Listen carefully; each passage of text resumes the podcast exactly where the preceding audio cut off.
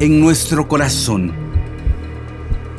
en nuestra carne, en el sólido material que conforma nuestros huesos, dentro de nuestros cráneos y en nuestra alma. Vive la esencia de la náhuac, nuestro espíritu que todo lo transforma. Habita dentro nuestro la palabra y la voz que marca los devenires.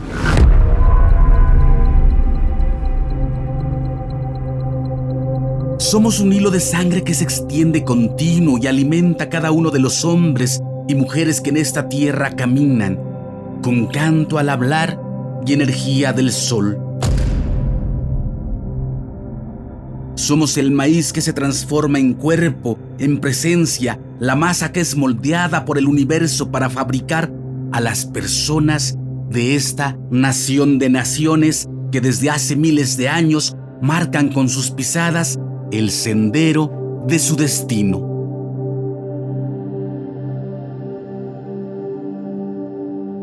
Ese que nos llevará al horizonte de nuestros deseos y nos dará las armas para eliminar nuestros temores. Montemos la serpiente emplumada y dejemos que nos lleve al inframundo y de ahí al cielo y de ahí al mar y de ahí de vuelta a la montaña sagrada que señala la salida de Venus cada nuevo día y al pie de su poderosa silueta, llena de sueños plateados de luna, los campos y las ciudades. Vayamos juntos, aquí y ahora, a caminar por nuestro interior conociendo la historia de aquel que nos abrazó para siempre y que hoy sigue a nuestro lado. Como el Señor de todo y de todos. Esto es Tolteca, el Evangelio de la Serpiente Emplumada. Todo esto sucedió y los textos y códices dan cuenta de ello. Estos son hechos reales.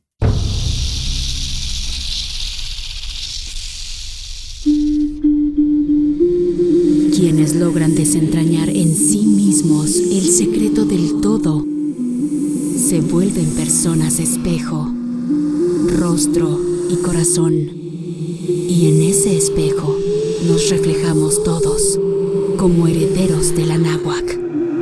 Pagnopatescatl. Toish.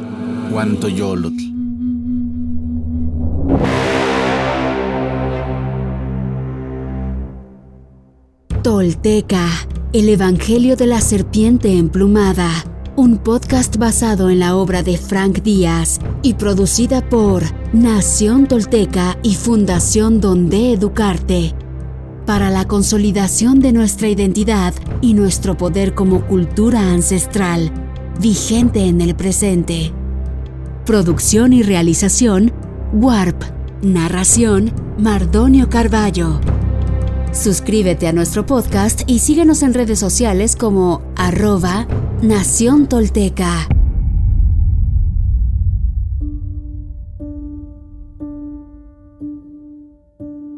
En Tula el día 7 caña del año 1 caña 19 de abril del 947 después de Cristo. De madre humana e intervención divina, un niño ha nacido, ha emergido como flor nueva en medio de un campo de traiciones. Ha surgido como brote de árbol entre el pasto del poder y la intoxicación de este entre los hombres.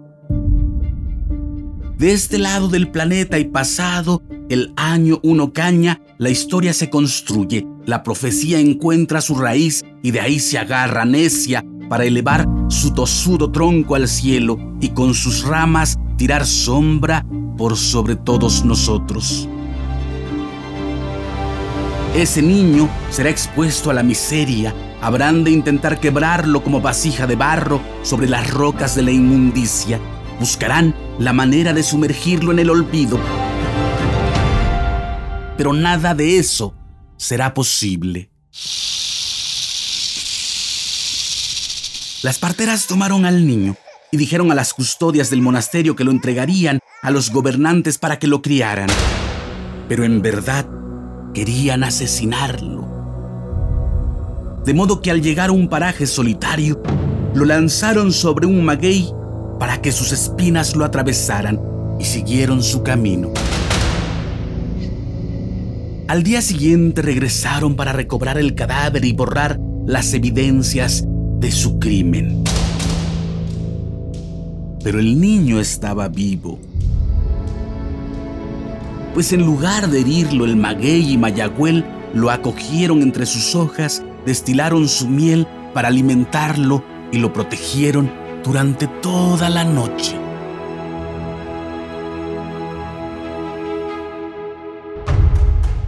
Entonces lo arrojaron en un hormiguero para que las hormigas Tilascat lo devoraran. Regresaron a la mañana siguiente, pero el niño seguía vivo, pues en lugar, en lugar de morderlo las hormigas, lo acomodaron sobre un lecho de pétalos de flores y lo alimentaron con pedacitos de masa de maíz. Molestas ante la resistencia del pequeño, las parteras subieron a un acantilado y lo arrojaron contra las rocas del fondo, pero al bajar por el cadáver, lo encontraron sano, pues el viento lo tomó en sus manos y lo condujo suavemente hacia una pradera. Se dijeron, es preciso acabar con este demonio. Entonces lo arrojaron al río. Viendo que el pequeño cuerpo se hundía entre las aguas, se felicitaron, se congratularon. Esta vez no escapará. Seguidamente fueron a la casa de los padres de Xochitzin, flor menudita, flor preciosa, y les anunciaron la pérdida día infeliz, ancianos. Lamentamos decirles que su hija y nieto han muerto por la dificultad del parto. Luego se marcharon, dejaron a los ancianos sumidos en una gran pena y fueron a avisar a los usurpadores. Señores, ya hicimos lo convenido. Ahora, dennos nuestra paga. Pero ellos, en lugar de pagarles, las estrangularon.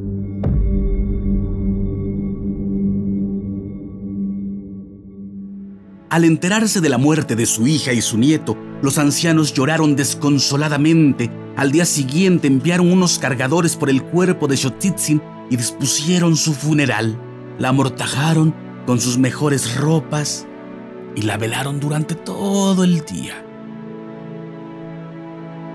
A la mañana siguiente, aún temprano, la llevaron al templo de las mujeres diosas con la ayuda de algunos vecinos y la entregaron a los sacerdotes, quienes ya habían abierto una fosa en el patio del templo. Colocaron el cuerpo en la fosa sobre una cama de flores y Papansin se despidió de ella con tristes palabras. Ay, mi amada hija, luchaste con escudo y espada, como tu madre Quilastli. Has vencido. Ahora despierta. Levántate pues amanece. Ponte tu traje de luz y ve a la casa de tu padre el sol para que lo veas con tus propios ojos, hable su lengua y vivas para siempre en el gozo de su presencia con tus hermanas, las mujeres diosas. No en vano adquiriste tu presente gloria. Has hecho la buena muerte, la muerte honrosa del guerrero. Acá nos dejas, desolados a nosotros, pobres viejos. Recuérdanos allá donde estás y visítanos desde allá.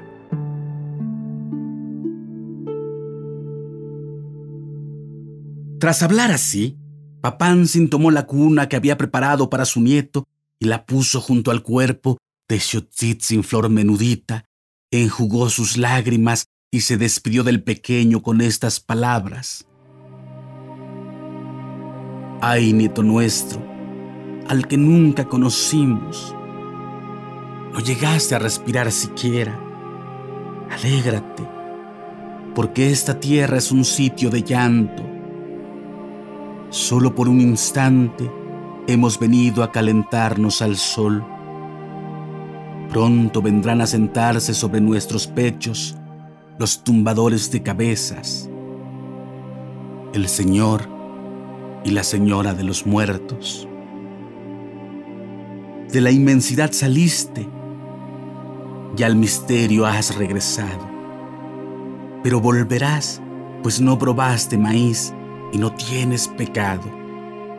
Aquí nos dejas en la tristeza nosotros, pobres viejos, aunque por poco tiempo, por breve tiempo, en unos días iremos a conocerte y descansaremos contigo.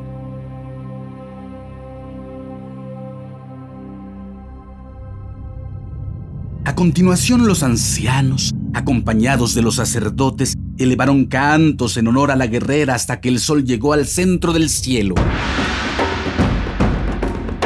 Entonces cubrieron la fosa con tierra y quemaron copal sobre la tumba.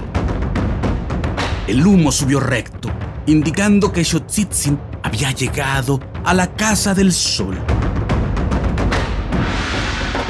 Pero así como en nosotros habita la luz del quinto sol que nos da la vida, los rayos que de nuestro corazón emergen para bañarlo todo, con la energía de nuestra fuerza, también dentro nos vive la ignorancia humana, esa que refleja en oscura perspicacia de lúgubres intenciones, de maldad solapada y a veces evidente.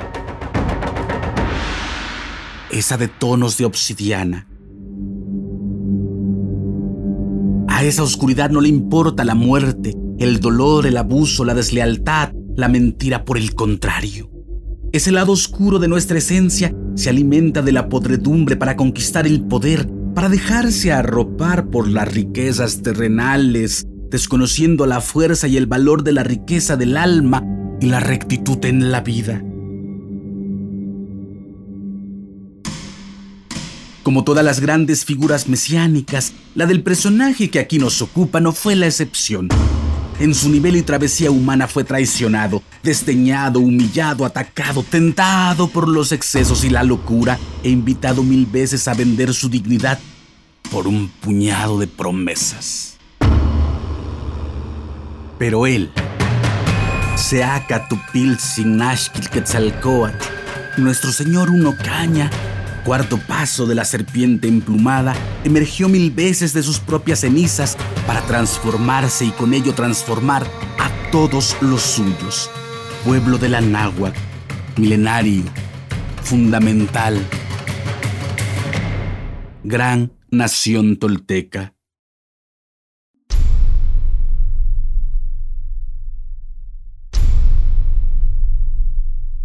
Hoy me pongo de pie firme sobre la tierra. Al reconocerme reconecto, orgulloso con mi maravilloso pasado. Dejo atrás la mentira, las falsas creencias y la vergüenza que me fueron impuestas. Sí, estoy listo para tomar mi destino. Hoy, después de mil años, he despertado. Soy espíritu tolteca que jamás fue conquistado. Hoy reconecto contigo, Anáhuac, nuestro verdadero grandioso y milenario origen para que desde ahí, unido con mis hermanos toltecas, caminemos erguidos en el presente y hacia el futuro que forjaremos. En mis manos tomo conocer y morar en la sagrada filosofía tolteca, tesoro de la humanidad, que hoy regresa y devela su legado. Un camino para despertar y evolucionar en un mundo que se ha quedado sin imaginación ni respuestas. Así, basados en nuestra verdadera raíz, incorporando los últimos mil años de avances y sacrificios de hombres y mujeres de todas las culturas, iniciamos la construcción de un futuro que sí es posible, deseable y esperanzador para la humanidad, el planeta y el universo.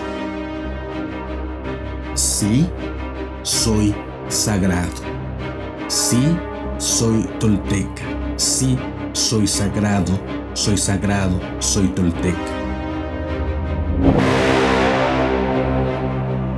he despertado y desde mi vulnerabilidad descubro mi verdadero poder. Una vez más, mi corazón brilla en el horizonte.